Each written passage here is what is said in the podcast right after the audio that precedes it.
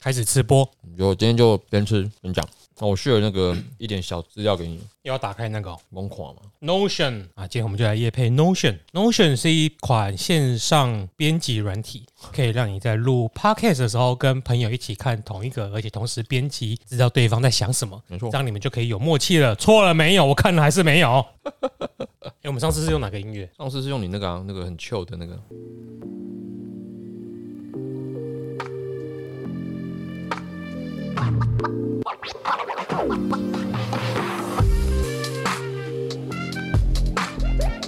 欢迎收听，又是一次的合作。呃，这个互相插一下的，互相插一下。这东邪西毒与自律型的互相插一下。因为刚讲完会断奶，总会觉得好像怪怪的。嗯。啊，今天就是一个很轻松的晚间。两个人去买宵夜时段，去后里的第一家麦当劳，用得来速买了双层牛肉吉士堡，双层吉士堡，双层牛肉吉士堡，牛肉吉士堡。然后我买的是这个，我买的是地瓜薯条，他买的是那个买，那我们要吃那个正常分数。嗯，是那个硬壳是在音乐的期间，我们可以轻松一点，然后这个音乐刚好比较长。不是秀一下，秀一下，秀一下。我刚刚讲一个很 chill 的事情，就是没有我女朋友吃汉堡，因为她有在健身，所以她喜欢吃纯的蛋白质，不喜欢吃那些酱啊，有的没的。然后又不喜欢吃青菜，所以她每次点汉堡的时候都会把生菜跟酱都说不要加，然后再加 cheese。我心里就想啊，这就双层牛肉吉士堡啊，你说点这就好了嘛？啊，怎么说？还是有差啦。有一些汉堡店哦，没有卖双层牛肉吉士堡，可是它的牛肉品质跟面包比较好吃哦。不要以为我会 没钓到。哦，锅真好小哦，真的外面的汉堡店的会大很多。牛肉也厚，麦当劳嘛，牛肉也厚厚很多。麦当劳不是有好像有官方资料说他们的分量会减少？都说它跟图片不一样嘛，图片都拍的很大，图片要是拍成真的，我们就不会想要买了。图片就是中间的牛肉特别厚，嗯，然后面包看起来比较小一点。那如果你去批评这件事，或者是请问他们官方来说啊，怎么图文不符？他们就会说，呃，其实牛肉是一样大的，我们只是为了消费者，所以把面包也加厚了。汤姆，原来那是我替他们掰的啦。我正在看呢、欸，我想说没有啊。我每次买完麦当劳都打开有一种被诈骗的感觉，但是每次都还是会在。我没有替麦当劳。我们要攻击，也没有要批评的意思，只是觉得好像好像没有这么没有想象中的粗糙。好啦，那我们今天要讲什么？今天要讲今天要讲的题目比较硬一点，可是我们又不希望把它讲得太硬，因为讲硬了就是给自己找麻烦，自不其短嘛。然后我们又在吃东西，又在吃东西，所以就是。用一种边吃边就是大云食堂的线上版，嗯，你知道大云食堂吗？什么东西？李四端后来自己开公司啊，做 YouTube 的那个线上节目叫大云食堂，嗯，他就是会一集找一个名人出来，然后就是聊他的人生故事，然后除了聊人生故事之外，他会找一个算是业配吧，就找台北的一家有名的餐厅，然后就请他们现场做菜，边吃边聊，疯狂做菜，嗯，疯狂做菜。那我们现在就是只是吃个麦当劳。拿拱，这样。我们没有业配哦，我们没有刚好想吃麦当劳，肚子饿了，没吃晚餐。而且我本来想要买苹果派，结果没有，太抢手了。不是有人讨厌吃苹果派吗？就是现在有分讨厌苹果派那一派跟不讨厌苹果派那一派，我刚好是不讨厌的那一派。而且我觉得，那你就是苹果派，我就是苹果派。嗯而且我就喜欢它那个里面有它，就是人家讨厌的是它苹果派里面那个味道，可是我就是喜欢那个味道。嗯，而且我真是觉得世界上的苹果派就应该是这个味道，这样会不会？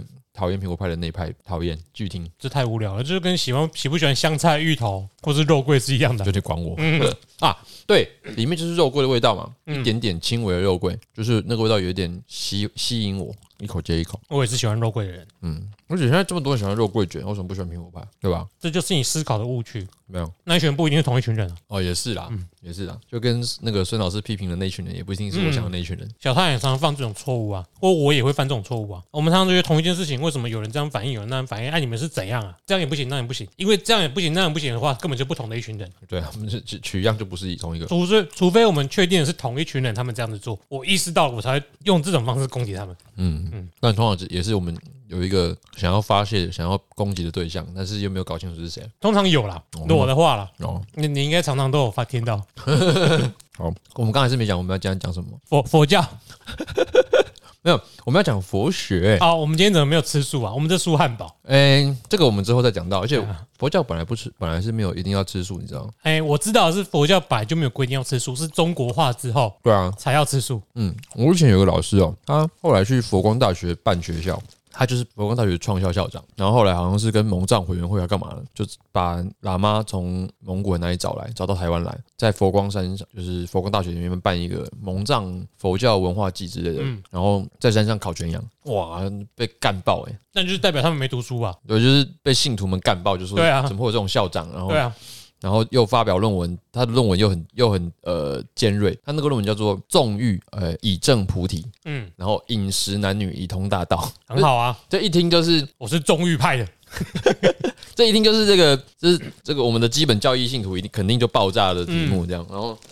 好像还还有上一周刊吧，嗯，还是当时当时是一周刊嘛，就说啊，佛光大学校长研讨会论文写这种东西，然后后来好像搞得风风雨雨，最后就是下台了事。我觉得佛光大学损失了一个好机会耶，推广那个佛教文化。就是我们现在都知道，佛教并不仅仅是中国式的佛教嘛。对啊，如果你妥善的处理这件事情，你可以把自己塑造成一种类似哈佛、剑桥那种地位。就是我虽然是中国式佛教，可是我允许你在学术这个领域包含你的说法。我也是觉得是这样，而且。他都是讲是蒙藏文化，对啊，然后蒙古佛教不吃素，你就要吃草哦，对啊，他他怎样用用人奶去做起司，是不是？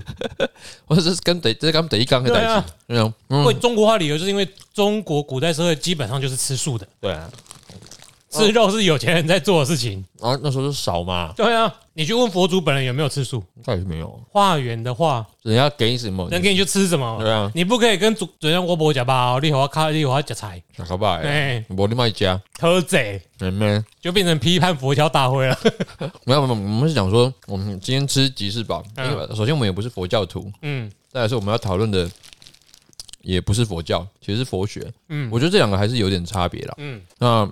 讲到这个，就讲到，我记得我以前在中国有认识一个姐姐吧，因为可能大我们蛮多的，但是叫她姐姐比较不礼貌。谢金燕，中国谢金燕啊之类的。嗯，然后她就说她最近在呃学佛念佛经，我就说哎，我之前在大学里面也读过一点，然后她就说，哦是你们是读哪个经这样？然后我就跟她说，我们这种学校里面学的没有特别读哪一个经，然后他们就不不理解，可能对他们来讲。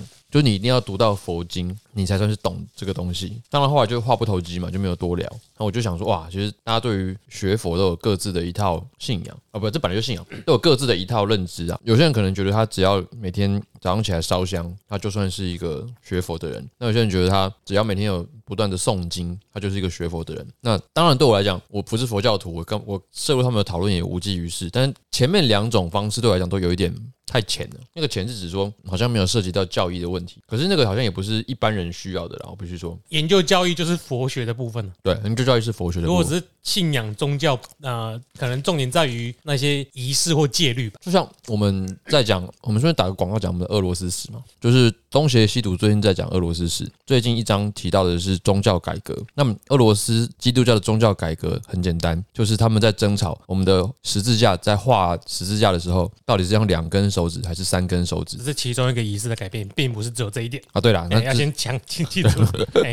还有其他这么多无聊的事情。对，那对于教徒来讲，仪式就是他宗教生活的全部啦。嗯，就是他每天都要做这件事情。才能证明他是一个呃教徒嘛？哎，才能证明他是基督的子民，上帝的子民。对，那一样，不管是哪一个宗教，就你你少掉这些仪式性的东西，好像就世俗来讲，不能够称为是宗教的教徒。对，就是你在台湾就是要遵守台湾的那一套，你就是要加菜。但基督教就是你有没有受洗？对，可是，在提到呃神学或者是这个宗教理论的时候，它其实有更更深一层的意义的。嗯，那包括说中国的这种学问僧跟一般的这种和尚还是不太一样，嗯，那包括日本也是嘛，学问僧和尚就是不一样，嗯，然后好，我们就算讲基督教好了，一般的神父跟这种高阶的这种神职人员也还是不一样，嗯，就是你你会讲圣圣经，跟你会解释圣经是两件事，嗯，哦，那刚好这个小的这个鲁蛇中文系在 在中国思想史课程的时候，我们大概是念到大大三吧，大二，然后它有几个思想主题。那先秦诸子我们上次讲过，然后再来是讲两汉魏晋，后来后面就会提到一章隋唐佛学，那就表示说至少有一派学者认为，呃，如果要提到思想史，提到隋唐时代的主题，呃，就是佛学。那我今天要讲的大部分就来自于我们课堂上的一些笔记，而且是我还记得的部分，因为我不记得的，就我也讲不出来嘛。所以是隋唐时期的佛学，没有名名字虽然是隋唐时期的佛学，但是他会从前面开始讲，对，因为隋唐。之后当然又分更多，那个我们上次提过，就是那之后的事情，我们我真的完全不记得，我就不讲了。那我会讲我认知的，呃，隋唐佛学成型之前的前面那个年代，就是大概在魏晋时期的呃佛教的传入，以及它如何被接受的。那我们今天大概要聊这个，我把最后一口汉堡吃完，我就准备开工。虽然音乐已经放完了，没什么空档，不过这个吉士堡久久吃一次还是不错的。刷脆要刷脆，嗯，而且它那个酱就是也是酸黄瓜酱。对啊，我要带上我的金那个金箍咒。你今天剪这集剪的时候就会充满着咀嚼的声音，反而是你剪。哎，对啊，刚录太久了，我在有太 烦恼。哎，你慢慢讲，我先剪啊。等一下，你等一下给我一点回馈嘛。会了，会了。就我到时候那个这些吃东西的声音要留吗？自己听的时候看感觉怎样？万一有人是宵夜的时候听，因为宵夜时段听，他会很干。如果是正面吃东西的声音，就是粉红色的。啊，我们吃东西的声音，土色的吧？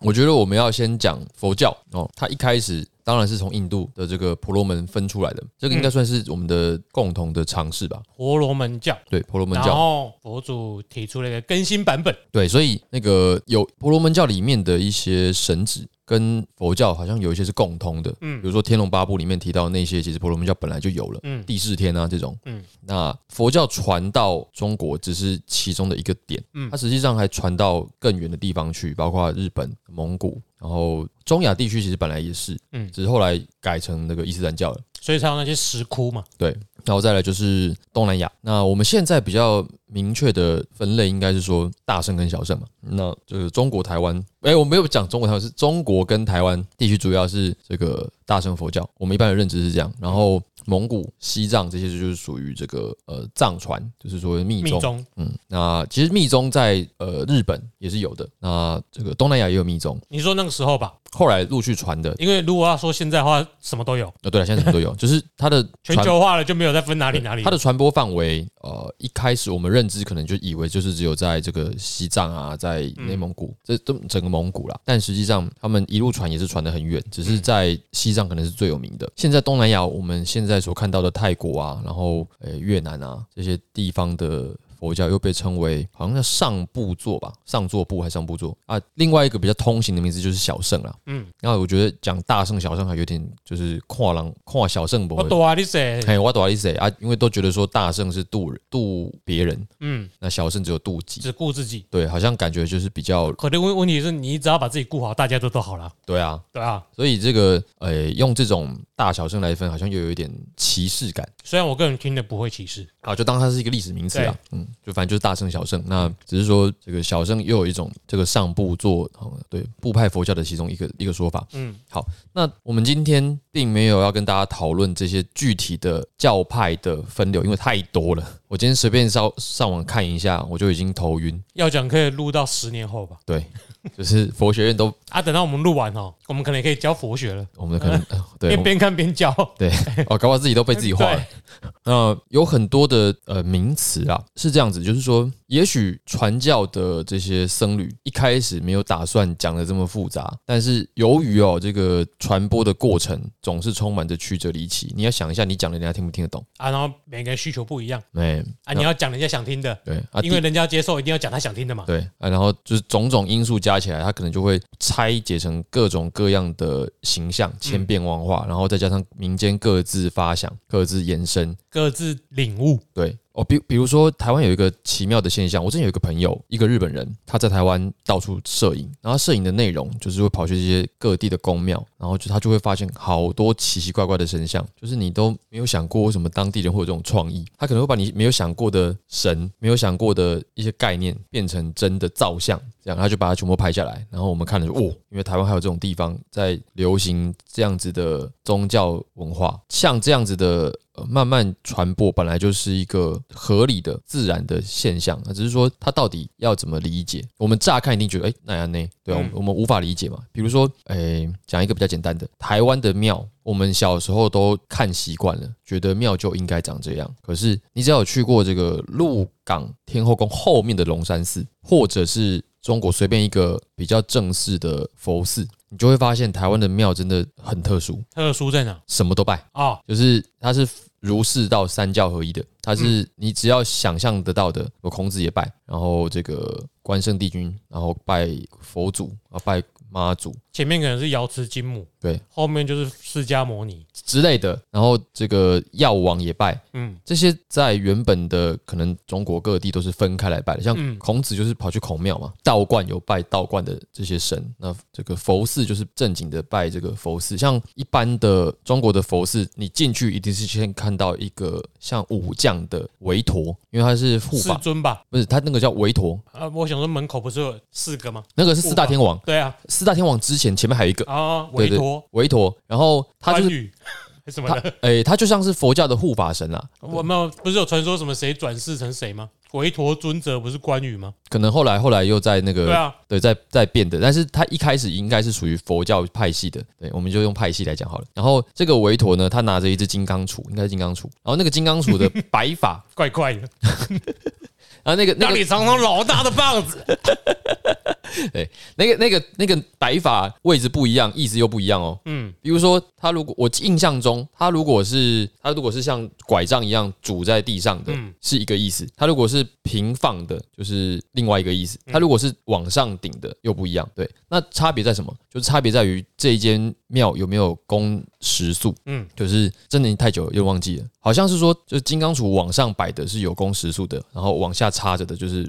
没有公时数的，很秋不准进来。哎，有可能啊，有可能反过来，我现在真的忘记了。但是说，就是韦陀的白法，就是那只金刚杵的白法，就决定了这间庙有没有公时数。好，那这是韦陀，然后再进去之后，就是那个，我想起来了。关羽是伽蓝尊驾了，伽蓝尊驾，伽蓝尊者，伽蓝吧，伽蓝对，我要查一下，但是先不要把，你查不到真相的啦，因为我说传说了，哦，不要把那个关羽扯进来，对，我脑中正在进行嘛，你不要被我打乱，你继续讲你的佛教。好，然后再进去就是四大护法，四大天王，那四大天王手上拿的这个武器都不太一样，有人拿小蛇嘛，那有人拿那个琵琶，还有人拿一个武器，啊，总之四个人会拿。不一样的法器，嗯，然后他们的旁边雕像旁边都会压着很多小鬼，然后再进去才会是这个，好像是一进厅，然后后面才会是主殿，然后左右两边还有钟楼跟鼓楼，一定都会有，然后钟鼓楼各自还会供奉不同的佛。那正殿通常就是三世佛啊，三世佛我记得好像是药师佛，然后阿弥陀佛跟呃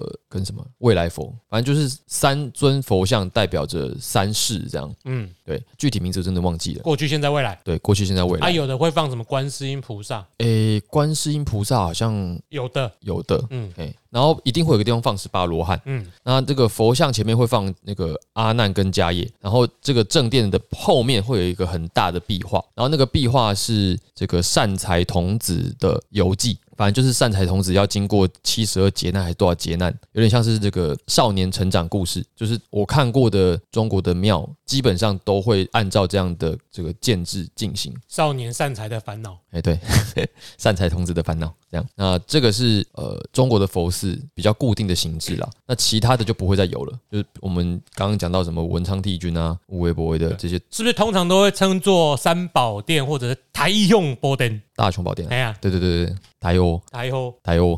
好，这样。一台后，一是这是什么？应那是硬和田吧？啊，你刚刚讲是那是应和田啊？对啊，一台后应该是类似什么某个韩国人的名字。欧北共。哎，好了，那么我记得大雄也是这个意思啊，好像是，呃，可能小叮当也不在吧？好了，那所以我刚刚讲的那个就是佛寺的形制啊，在台湾。就比较少看到，因为我们看到基本上就是三教合一的状态了。真正要讲，有时候可能不止三教啊。啊，对了，有一些荷兰人都拜进去了。对对对，有很多。那除了这个之外，在中国可以看到比较精彩的佛教遗迹还有什么？还有就是石窟，就是我去过的几个石窟哦。一个是哦，我最早去的是莫高窟，莫高窟是二零零八年去的，然后在那个敦煌嘛，呃，敦煌就在那个敦煌莫高窟，然后还有什么？云门窟哦，还有云龙窟？哎，云什么窟？云岗在山西大同，嗯，云冈石窟。那有三个，我记得，四个哦，四个。对，而且不止啦。其实蛮多的。石窟很多，我说就一定会有什么三大还是什么四大之类的。还有洛阳的龙门石窟，嗯，对对对。对了对了，我把云跟龙两个接起来。哎，那那我们之前还有在那个新疆那边看到什么麦积山石窟之类的，所以有非常多的这种佛教的这种石窟遗迹。还有再来就是像乐山大佛啊，然后去里面就会发现张大千，或者发现那个七旋斩。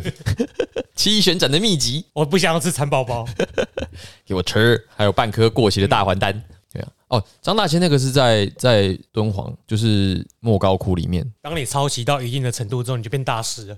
对，好，好了，这个就是在讲说，就是佛佛教的遗迹在中国的状态，那跟台湾真的不太一样。这样，好，说回来，那我们要讲的是，呃，不管这些。佛教有多么多种的花样，千奇百怪的的这些法相、名相，然后分多少宗派，它一定都会有最基本的教义。就是我们虽然没有办法跟大家解释这么多的宗派、这么多的教义，但是我们可以跟大家讲的是如何鉴别。就是你一定要符合以下几种的基本定义，否则你根本不能算是佛教。用这个就可以用来检检验，比如说可能会认定的一些邪教，或者是一些可能很红、可能很紫，那到底是不是合格的佛教？或者说它一样正派，你可以把它归类是一种民间信仰，就它不是正统佛教，它可能截取了部分佛教的元素。对，因为毕竟在传的过程中，佛教的一些元素在我们心中已经根深蒂固了。嗯，所以在传的时候，借由由这些佛法或佛教的概念要传教是比较容易的。对，那还有一个要先讲，就是我也不认为哦，你去看了佛经，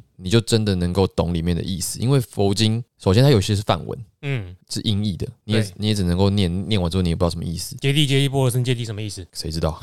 对啊，然后再来是佛经有太多版本了，嗯，有有再来后面衍生的东西更多，比如说什么妙法莲华经啊、大智度论啊、不真空论啊，然后这个呃楞严经啊，就是什么经我就是它里面有太多东西，然后有些经文它讲到后面是一些故事，或甚至像像唐代的时候有很多变文，那变文是为了要阐扬佛法而编的一些故事。如果你把这个都算进去的话，那经典的种类实在是多到不行。嗯，那个真的没有办法，呃，马上跟大家讲。但是我们现在要讲的东西是可以，呃。简单的就搞清楚的。接下来讲的这些讲法，主要是来自于台湾一位叫做应顺的法师。那应顺法师已经过世了，那么他就是属于我们前面所提到的学问僧了。我记得他好像也是这个现在慈济的那个正言法师的师傅吧？印象中，我我现在真的不是很确定，但是我记得应该是。那么他就有整理了关于佛学的一些系统，然后把它写成佛教史。那么我们学校的老师在介绍的时候呢，基本上也是沿用应顺法师的讲法啊。所以我们接下来要。要谈的可能也是依照这样子的脉络，或多或少有一些疏漏。那这个如果有行家听到愿意指正呢，也欢迎留言啦。如果是行家的话，一定会听到疏漏的啦。也是啦，哎，如果我没有疏漏哈，算了，那佛教有说我不要这样乱发誓好了。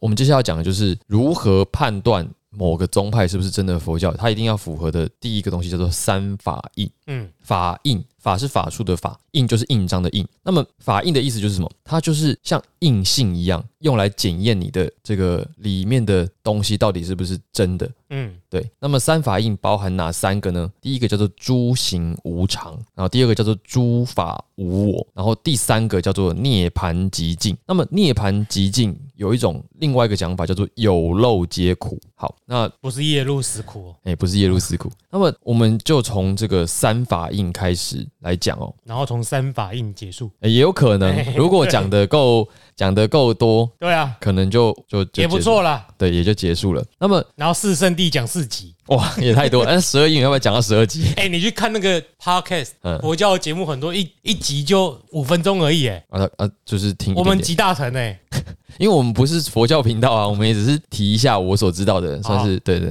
诸行无常，诸行无常。好，那么我们先讲一个原则性问题好了，嗯、就是诸行无常，诸法无我，到底在讲什么？它其实就会讲说，所有的我们眼前所看到的这些事情现象，造成这些现象的背后的原因，都不是冥冥中有一个什么天注定，嗯，就是没有注定说，也不是人的意志造成我们现在的现象。背后的那一个，我们可能会认为是命定、宿命或者是因缘的东西，都是假的。就是那个业嘛，你眼睛业障，对不对？就是它，它并没有一个真正的。你的眼睛业障重啊！对对对，他这个话虽然听起来干干的，但是他是根据佛法去说的。对，他其实是背后是有其根据的。他其实就在讲说，呃，这里面造成这里面的原因，并没有什么特别的有意志或者或者是呃任何的因素，它就只是在这里了，就没来由的，就无常嘛。对，啊，它就是发生了，它就是发生了。那么诸法无我，就它就是这样发生了。那么这些法就是眼前这些现象，不存在你个人的意志。那通常我们会因为觉得自己对某些东西有欲望、有渴求，然后才会产生种种的呃负面的嗯情绪。不好的情绪，也就是所谓的苦嘛。对，那他先在一开始的三反应就告诉你，佛教否认这些东西，就是否认所有的事物有其必然性的原理，那一切都是一个呃缘起而已。再来就是这里所有的这些呃现象都不应该认为它有主观性的或者是人为的成分在里面。嗯，那他从这个三反应就是要不断的去。描述这一点了，我觉得。所以你刚刚说的是涅槃极境吗？我最后一个是涅槃极境，就是你要看清楚啊，就是你要认识这些让我们导致痛苦的背后的原因，实际上并没有任何你应该要感到痛苦的。嗯，它就是这样子嘛，它就是自然而然就发生了，也没有什么必然的原因。不是你的功，也不是你的过。对，那既然跟你没有关系，你为什么要痛苦？所以它就是。因为你的眼睛也当中啊，对，眼睛也当中啊，就是这样啊，这是假的。对，所以这个这句话实际上是真的有它背后的依据啦，只是讲起来真的没有。这个依据的问题在于这个语境的部分呢、啊，你用假的，你的用词啊，哦，对了，他有可能是在教你用那样的心态去面对，嗯，但是你如果只这样听，他到底说啊，干那就真的发生了，你为什么要说他假？因为他没有去讲解释说，或者是我们没有去看到他前面说假的的这个来由是什么？嗯嗯，可我觉得呃。基本上我，我我还是觉得我们应该把这个三反应四圣谛先讲完，一口气讲完，只要只要办法全部都顺一遍呢。嗯，对吧？因为三反应其实就是一个原则性的问题，因为它要先告诉你世间的一切现象都没有所谓的命定，没有所谓的注定的，嗯，也没有所谓的主观或者是有任何人的介入，嗯，就是自然而然发生。这是一个原则性的问题。嗯，那么你会感觉到痛苦，你会感觉到不自在、不舒服，都是你自找的。呃，可以这么说。我觉得原原则上是你不要把过多的主观性的因素放在客观的事实上。好，看开了就好了吗？对了，其实说白了就是这样子了。所以要回到我们之前说的啊，因为皇帝还是喜欢这种思想啊。皇帝，皇帝在施政的时候造成了人民的痛苦。嗯，如果人民都认为那些痛苦是假的，他就会继续接受现状。哦，他就母胎就把他们女性化了。那就假的啊！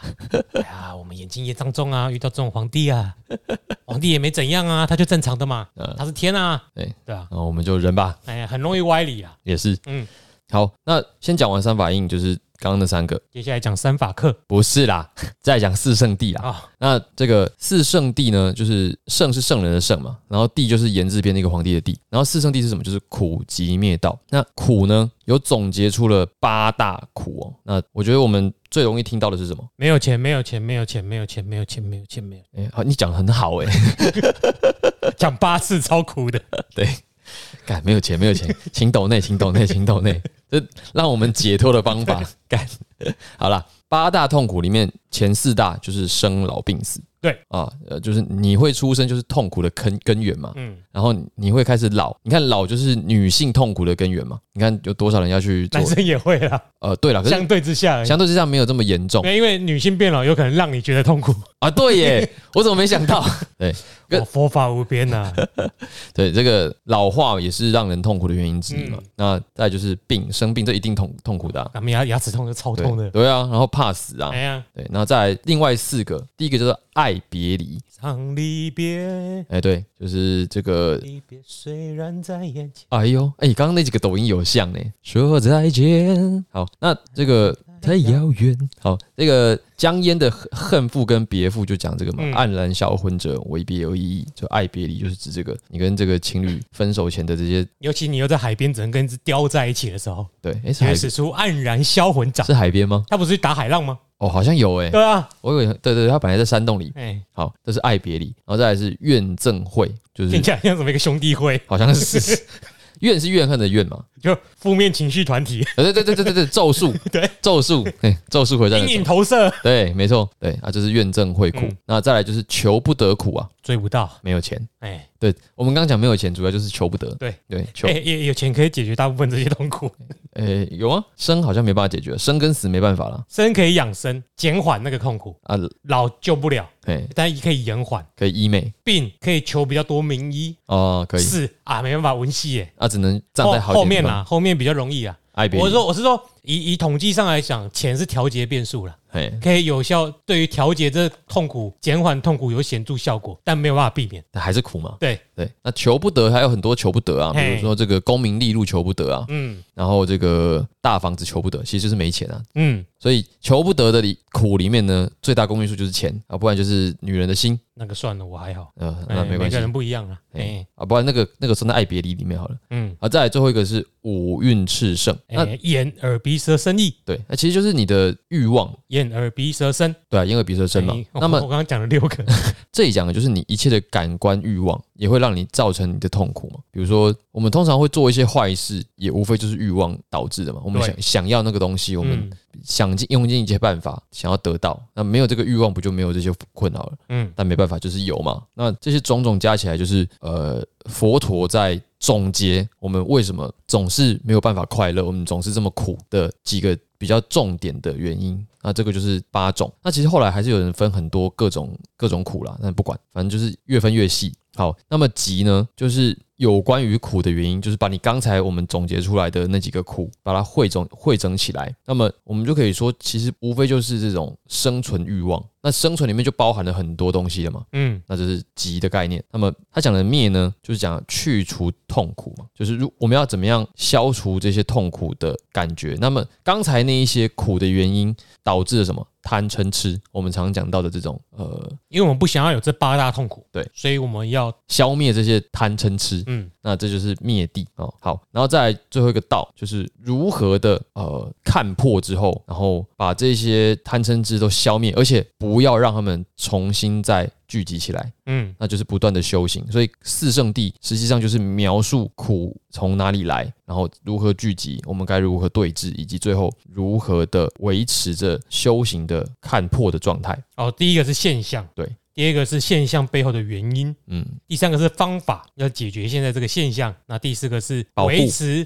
保护，我已经把前面的事情都解决了。对对对，哎，不要再轮回去了。对，那那那个道可能还会在后提到后面的八正道了。那这个八正道可能就比较接近于是佛门弟子才会去接触的事情了。嗯，那我们其实一般人知道啊，你反正你也没办法做到。就 TD 对，然后我们还是可以讲啊，就是八正道就是所谓的正见嘛，然后正思维。正语、正业、正命、正精进、正念、正定，它实际上就是从从你的行为到你的思想，到最后到你的潜意识。嗯，都要不断的精进到去除、远离人世间的这一些贪念、贪嗔痴，嗯，然后一直维持在一个清净、然后界定的这个状态。但是一般人怎么可能做得到？卖功啊！所以就一般人要修行，要去察觉你有那些情绪，你才能处理那些情绪。对，我觉得一般人大概做到能能够了解到自己是那样子的贪嗔痴，已经很了不起了。嗯，对啊。至于到有办法有办法修行，我觉得那个拜托佛门弟子都不一定做得到嘞。对啊，对啊。而且那个后面可能。还有很多可以再延伸的东西啊。对，好，那么接下来哦，你看我们刚刚也讲了三法印四圣地，三跟四，我们接下来讲叫十二因缘，三跟十，三跟十啊，对，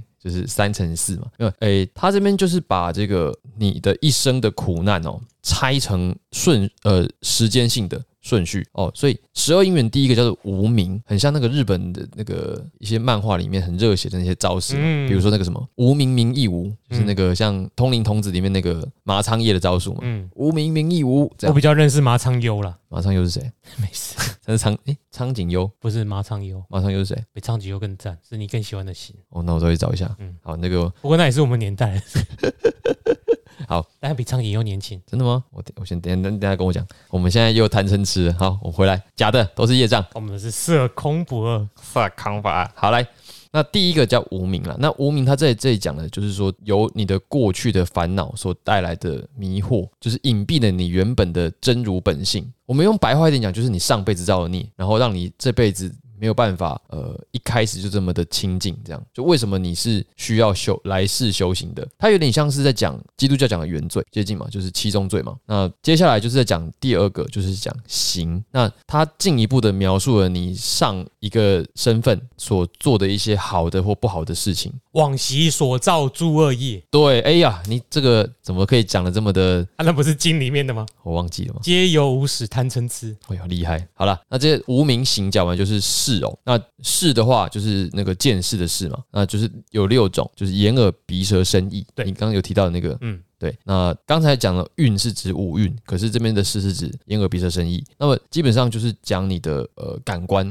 好，那可是这这里哦，应该还没有到具体的感官，是指说这个感官内部的那个最初的样貌这样，然后再来是就是你会接收到外界资讯的六种方式。对，那种孔只是一个孔窍的感觉，还不是具体。你还没有你还没有处理过。对，那么接下来是指名色，那么名色是指说呃名字的名，对，名字的名，然后颜色的色，它指的是指可以色色，诶，还不行。啊，因为你还没有形成你的身体。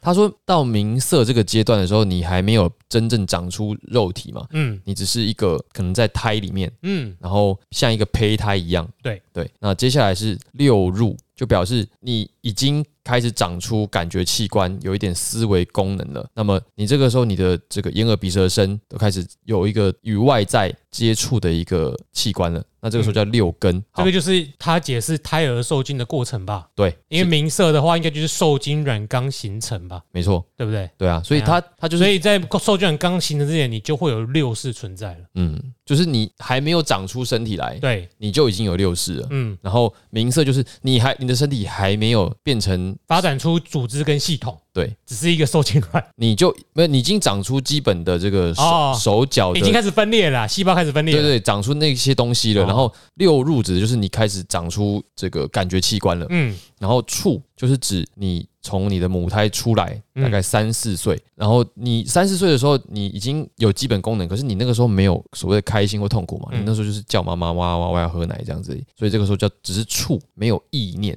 我相信大家小时候都不会记得，你不会记得啦。对，但是你也不能说他没有痛苦，因为他还是哇哇叫人靠腰，所以那个时候叫触嘛，因为你还没有苦跟乐的概念。对，就是因为你你不记事，或者是你根本不知道你那个是苦的。对，你就只觉得那是肚子饿，所以我在哭。对，就是直觉的反应。对，那这个是第六了，然后在第七就是受。那他这边的定义受就是讲说，你已经有意识在接收外在外界的这些概念，你知道什么叫好跟不好了，资讯对，可是你还没有起这个贪嗔痴，你只是有办法接受了，那这个时候就是我们青春期以前，哎、欸，对，哎、欸，对，要结合弗洛伊德啊，嗯，你有贪嗔痴，就是因为你性欲开始了，对对对，就是那个，哎、欸，我记得我们小时候多少都有一种，就你的小鸡鸡是来干嘛的，嗯，你还没有概念嘛，你那时候还只是口腔期嘛，对对对对，啊、你会想要去摸它，嗯，然后觉得哎、欸，这样摸好像有点舒服，可是你不知道那个东西是用来干嘛的，嗯，你甚至会跟你的这个爸妈说，哎、欸，爸妈，我这个鸡鸡翘翘，就是你你没有概念，然后你也不会觉得说你自己给你阿妈洗澡你会有任何的害羞的感觉，对，你说刚才阿妈就是应该帮我洗澡啊，就瘦啊，对，这个就是只有只有瘦嘛，你没有，所以也比较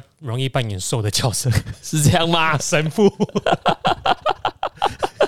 哇，你不觉得都很搭吗？我知道硬凹好像也没什么怪怪的地方，没什么怪怪的地方。对，对啊，那神父都找这范围，不，哎哎哎，坏坏神父都找这范围。对对对，要先先先定义，对对对，定语要定出来。好，然后王定宇也记得要上节目。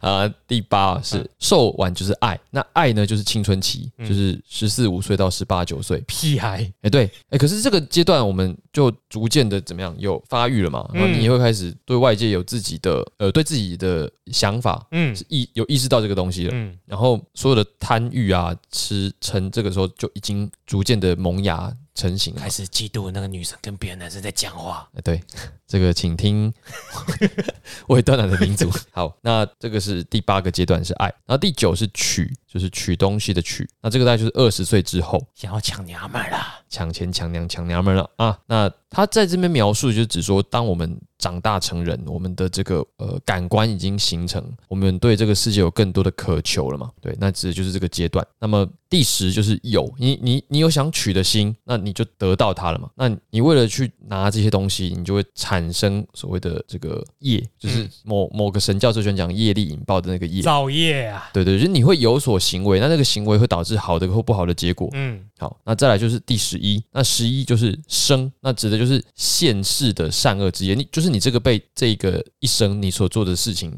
的总结吧，我在想应该是这样子。然后第十二就是老死，就是指说哦，你这一生要结束了，那你最后的这个总结会变成你下一世的起点。然后这十二个就是叫十二因缘。那么，所以等下这个生十一是生。所以它是现世的善恶之业，所以因为生不是直觉来说是第一个，对，或在前面，所以它这个不是照顺序的，它是照顺序的啊。所以它的这个死老死之前先是生，对，它这里是应该是指说，呃，一个人从他受精开始，嗯，一路长到他二十岁这个阶段，就是从一到九嘛，对，然后从第十的有开始就是欲望成型。嗯，然后第十一就是你欲望成型，而且你有所作为了，嗯，那就是你生的这个整个阶段。他用一个第十一个生这个阶段来概括了你作为一个一个人，你有欲望，嗯，然后你对这个世界有所追求，你做了哪些事情，那些事情导致善的或恶的结果的总和。他用这个生这个字来概括，所以人生七十才开始。为什么是到了这个结论？到了七十前面那一些都开始，可能二十到二十到你老死之前，就这个阶段是生嘛？对，他是他他生的那个时间段的蛮长的，嗯，对对对，就是比如看，呃，从无名开始是零岁之前嘛，对，然后一路到这个形识名色六路触受爱，这些都是从零岁一直到十七八九岁，对，然后到取是二十，然后有可能就是二十到可能七十，就是到你死前，所以九到十一，九到十这个都是生，不是，就十一是生啊，就是它是指是有之后就是生，它是一个断点。对，就是有跟生，指的就是一个人生漫长的一个阶段。嗯，你在你在这个阶段里面，你所做的一切行为的总和，算账的时候，算总账，就是算总账的时候是生，呃，应该算统计啦。啊啊，算总账应该是老死啊。对对对。他的这个顺序应该是这样子，所以你准备死之前，你要先生，你会先统计起来嘛？就是你你到底做哪些事情好跟不好，然后再去死，最后死掉的就是你的下一世。所以这个生有可能是未来世开始的生，嗯，应该应该是他在算总账的时候算你这段时间所做的事情啊。对，可是这个因为它有一点